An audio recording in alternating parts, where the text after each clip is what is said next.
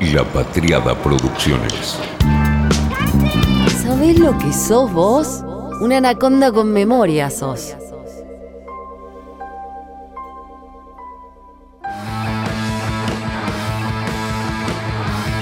Si ya sé que las Malvinas son argentinas y ya sé que la monarquía no nos gusta, ya sabemos todo eso. Pero acá nos queremos meter con la reina pop. Queremos pop para divertirnos.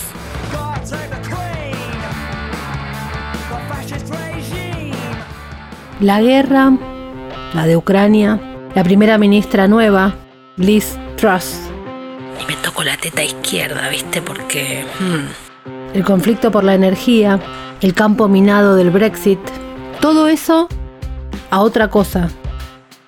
Porque por 10 días la BBC solo se ocupará de los funerales de The Crown. No de la serie, sino de The Crown, de la corona. La reina me hizo prender la tele, y de día, algo que no ocurre jamás. Qué notables son estas noticias que por un lado nos chupan un huevo y al mismo tiempo nos tienen con un enganche mil por ciento, ¿no? Y se murió. Queen Elizabeth II has died a los 96 en su casa en Balmoral, Scotland. Así lo anunció la BBC. This is BBC News from London. Buckingham Palace has announced the death of Her Majesty Queen Elizabeth II. In a statement, the palace said the Queen died peacefully at Balmoral this afternoon.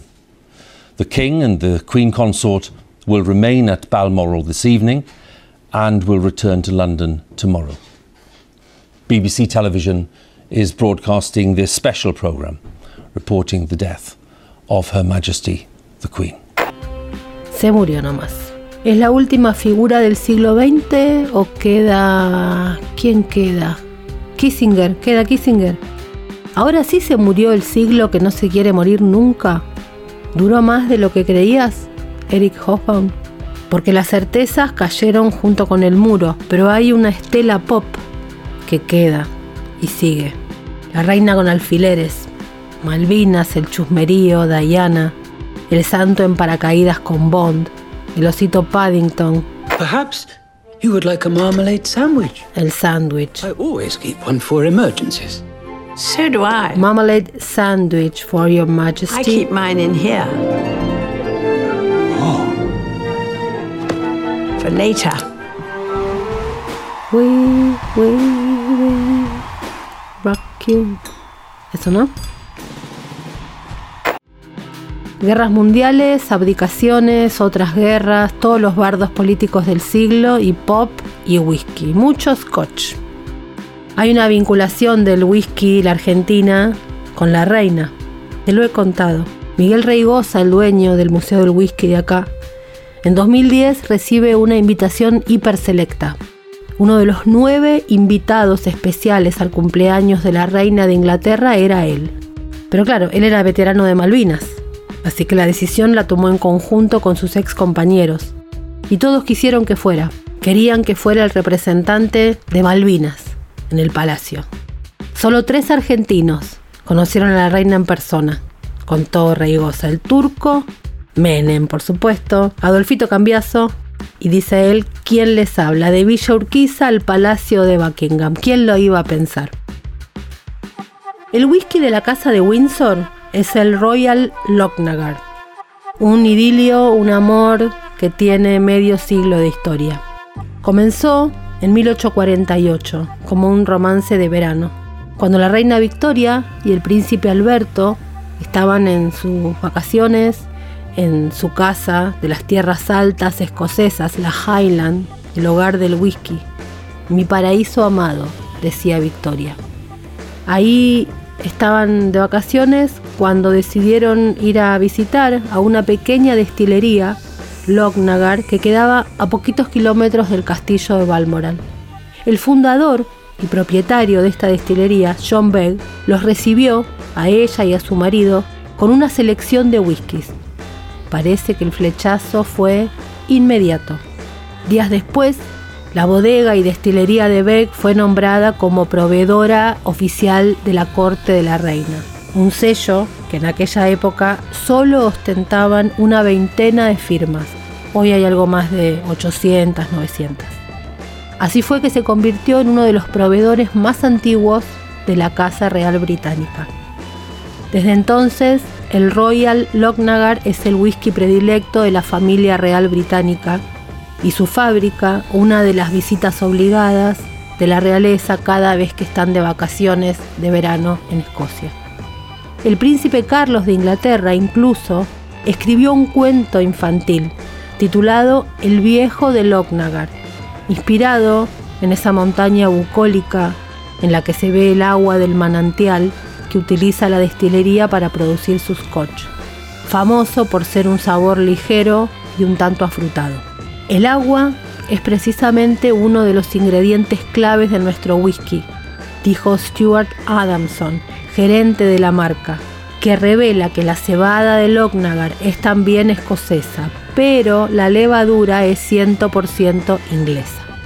Hicieron en su momento una edición de lujo que lanzaron con motivo del jubileo de diamante de la reina Isabel II.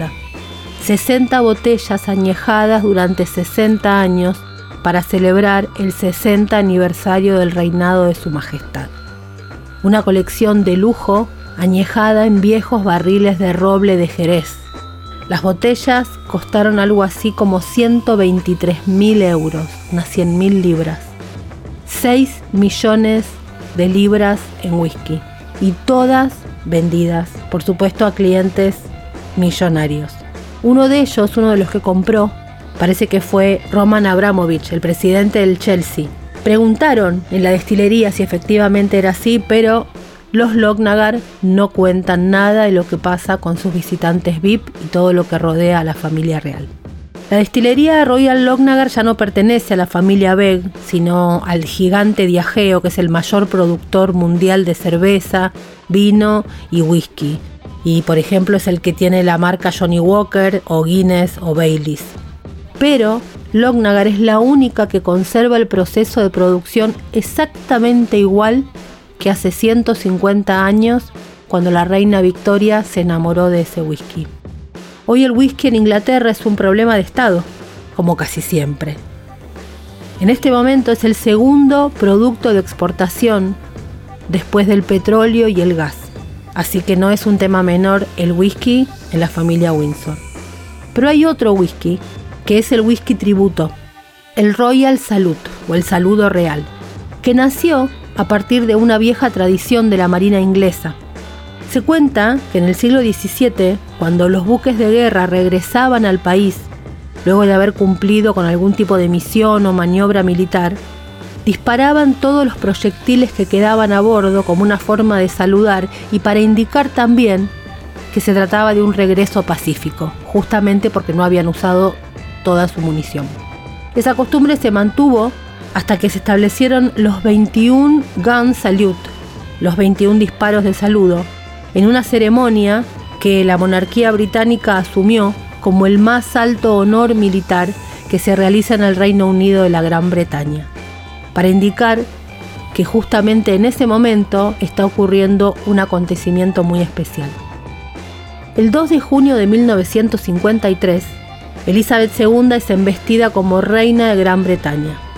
A 500 millas de Londres, un hombre llamado Charles Julian quien por esa época se desempeñaba como Master Distiller de la compañía Chivas Brothers, decide dar a conocer el resultado de mezclar varios whiskies que llevaban más de 21 años guardados en la destilería Stratisla.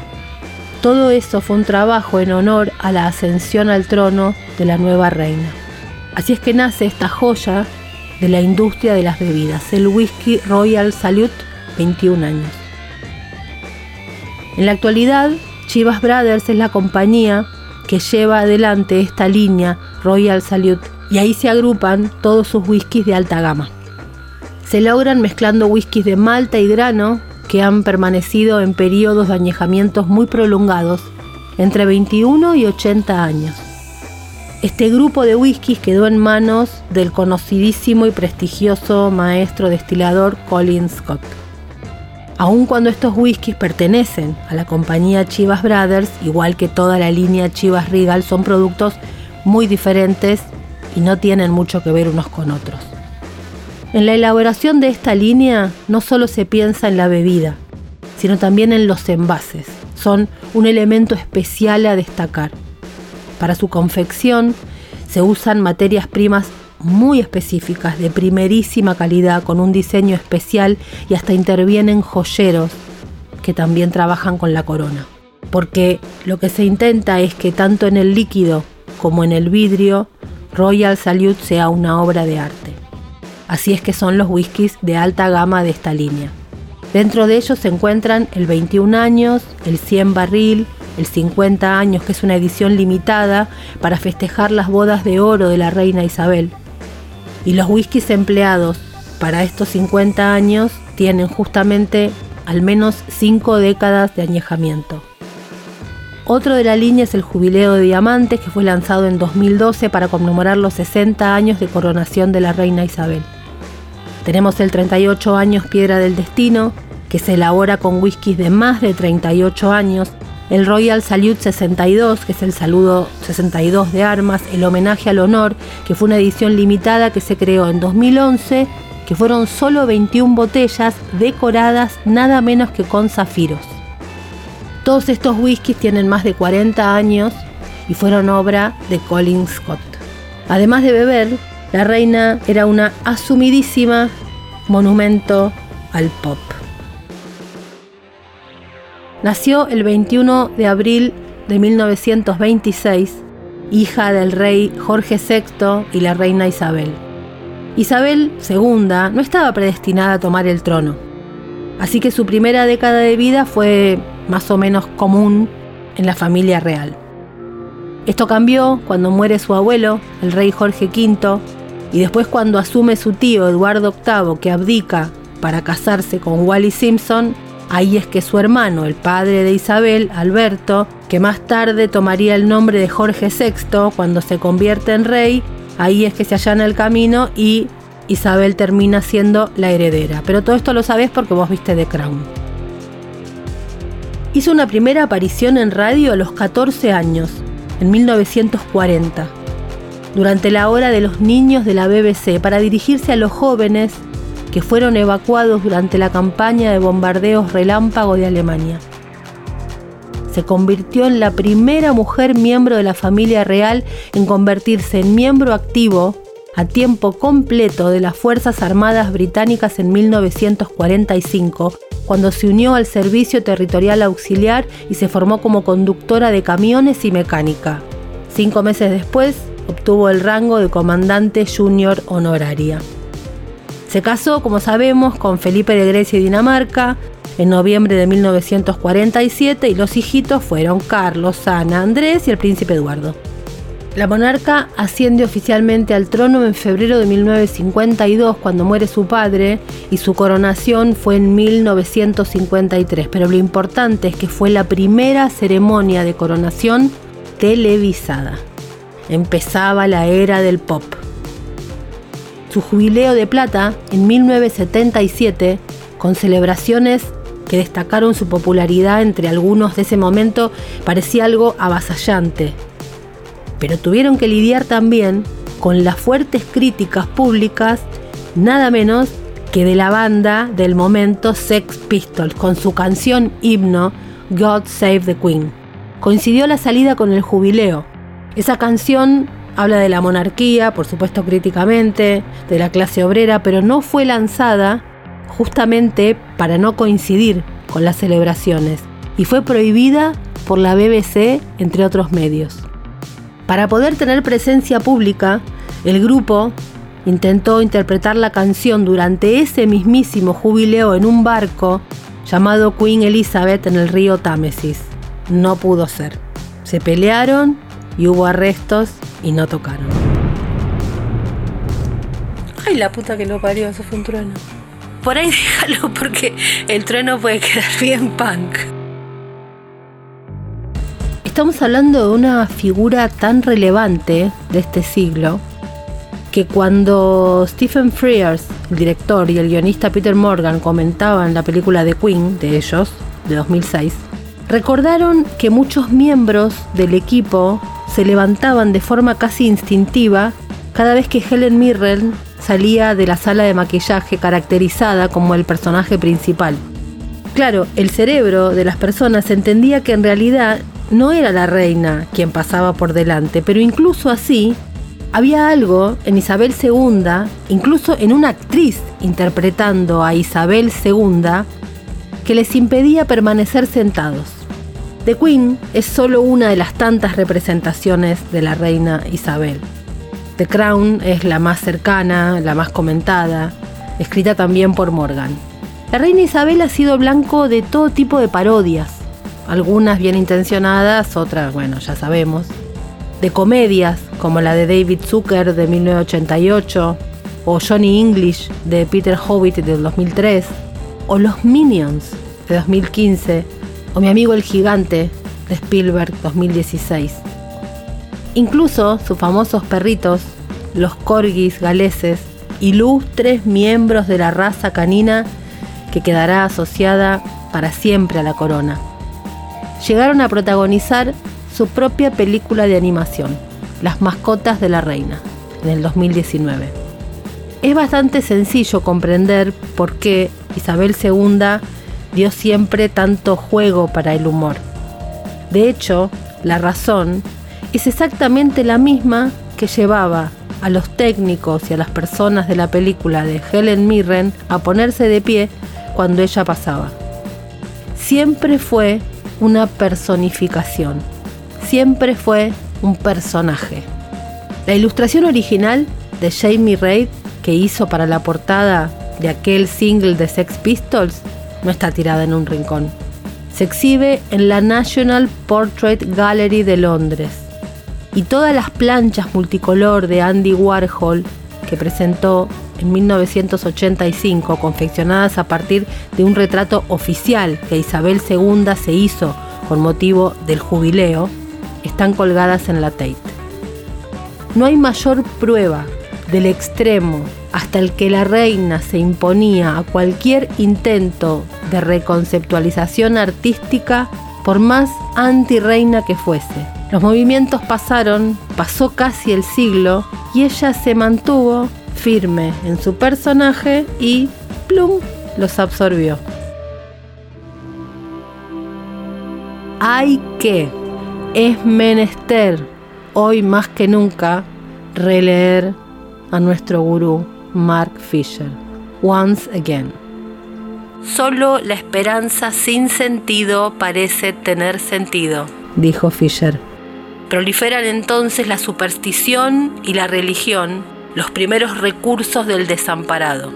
El poder del realismo capitalista deriva parcialmente de la forma en que el capitalismo subsume y consume todas las historias previas.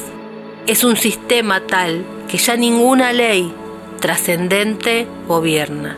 Por el contrario, es un sistema que desmantela los códigos de todas las leyes solo para reinstalarlas ad hoc.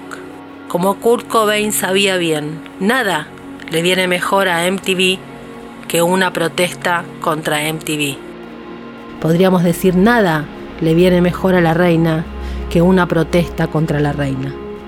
Adentro de sí para fagocitarse y vomitarse igual, pero pareciendo distinto.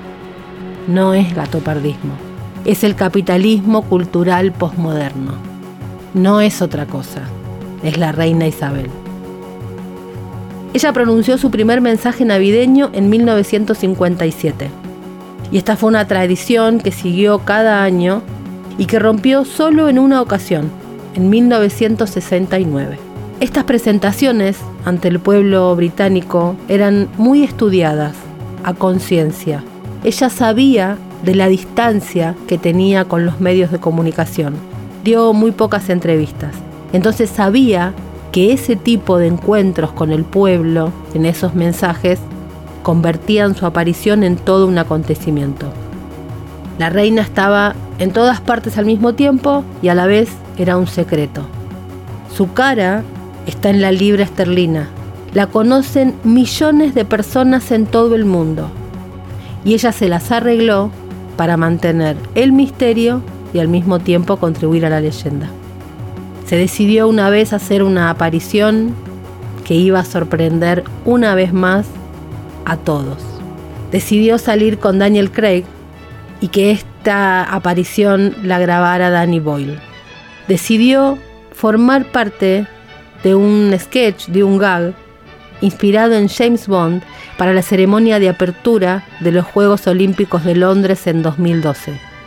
Entra Bond al palacio, la busca, se retiran, se suben a un helicóptero, se tiran en paracaídas y caen en el medio del estadio frente a una multitud que mira para arriba y ve el helicóptero que tira desde ahí nada menos que a su propia reina. Los espectadores levantan la cabeza, ven el helicóptero, ven el salto de la monarca junto a Bond y en el estadio sonaba mientras tanto la banda sonora de la serie de las películas. En ese momento se ilumina la bandera británica en el escenario y muestran a Isabel II junto a su esposo, el duque de Edimburgo y el presidente del Comité Olímpico Internacional. ¡Qué entrada! Paul McCartney tocó la canción Her Majesty en su presencia en 2002 durante el Jubileo de Oro, y ahí la reina sonrió. Es posible que no haya habido nadie en el mundo tan autoconsciente de su poderío icónico. Lo demuestra el video que hizo junto con Paddington en ese mismo año con motivo del jubileo. En ese video el oso le da las gracias por haber compartido con ella un té y cuando él rompe todo, le ofrece un sándwich de mermelada. Y la reina abre la cartera y saca lo mismo, su sándwich preferido, el sándwich de mermelada. La historia de amor del público con la realeza ha tenido altos y bajos en estas siete décadas, sobre todo en los momentos más complicados del matrimonio de Carlos y Diana. Ahí la reina fue la más acusada del problema. Pero la reina en la cultura popular nunca paró. Desde las serigrafías de Andy Warhol hasta una actriz que interpreta a la reina Isabel y es abordada por Frank Drebin de Leslie Nielsen en Naked Gun, hasta ser retratada por Los Simpson, incluso aparecer personalmente en el set de Juego de Tronos. Se convierte así en un ícono cultural como reina, lleva la monarquía al mundo pop. Sirvió junto a 15 ministros, incluidos Winston Churchill, Harold Wilson y Margaret Thatcher. Y ahora, apenas antes de su muerte, incluso presidió el nombramiento de Liz Truss. Aunque su papel era principalmente ceremonial, la reina a menudo brindaba al público una sensación de acompañamiento, de esperanza, de consuelo. Por eso era para ella tan importante y para la corona su mensaje navideño. Isabel II no solo se transformó en una de las figuras políticas más importantes del siglo XX, sino que también se convirtió en un icono pop de la música, el cine, la televisión y el arte. La cantidad de artistas que la retrataron y que se inspiraron en ella es infinita. La primera vez que pudieron tener a la reina de estrella fue en I Was There at the Coronation de Young Tiger, que fue lanzada en 1953, y se buscaba ahí retratar la ceremonia de coronación. The Smiths no se quedó atrás con The Queen is Dead, una letra que dice la reina está muerta, está sola en el limbo, y además incluyeron un mensaje al príncipe Carlos. ¿Nunca anhelaste aparecer en la portada del Daily Mail vestido con el velo de novia de tu madre? Morrissey tiempo después explicó que la canción no quería atacar a la monarquía, sino que era una especie de juego, que era una felicidad incluso poder burlarse. Pero lo que definitivamente acercó a la reina Isabel a la cultura pop fueron los Beatles. En su disco Abbey Road, donde incluyeron el tema Her Majesty, donde destacan que su majestad es una linda chica, pero ella no tiene mucho que decir. The Queen fue estrenada en 2006 y protagonizada nada menos que por Helen Mirren. En 2010 llega El discurso del rey, una película que acercó al público a la vida de su padre, Jorge VI. En 2015 se estrena Noche Real, la historia que nos traslada hasta 1945, cuando Europa finalmente celebra el fin de la Segunda Guerra Mundial. Isabel y su hermana Margarita deseaban de hecho sumarse a los festejos, así fue que se escaparon del palacio pese a las órdenes de su madre. Algo que en realidad no ocurrió, puesto que tuvieron que quedarse en Buckingham, pero que colaboró con la idea del ícono. Si hablamos de series sobre la reina es imposible no pensar en The Crown, la producción que estrenó Netflix en 2016 y que hace el recorrido completo de la corona y de la reina, por supuesto. Warhol, los Sex Pistols, el osito Paddington. 96 años de un ícono pop. Una mujer de férreas costumbres que formó parte de todo. El cine, la moneda, la música y hasta el himno. Una mujer de costumbres muy duras. De hecho, una de ellas era vestirse a lo largo de todas las décadas en una combinación monocromática desde el saco, pasando por el sombrero, el paraguas, la pollera, los zapatos. Una sintonía cromática muy de la reina Isabel y que también la hizo ícono. Otro de los elementos de la reina es la cartera de correa cortita, la cartera Launer de correa corta. Y lo otro que también supimos, además de la cartera, fue este sándwich que compartió con el osito Paddington, de mermelada y un poco de manteca. Tras la muerte de la reina, en el Reino Unido van a cambiar el dinero, las estampillas, el pasaporte y hasta el himno nacional. La reina se fue, pero nos quedan el pop y por supuesto la música.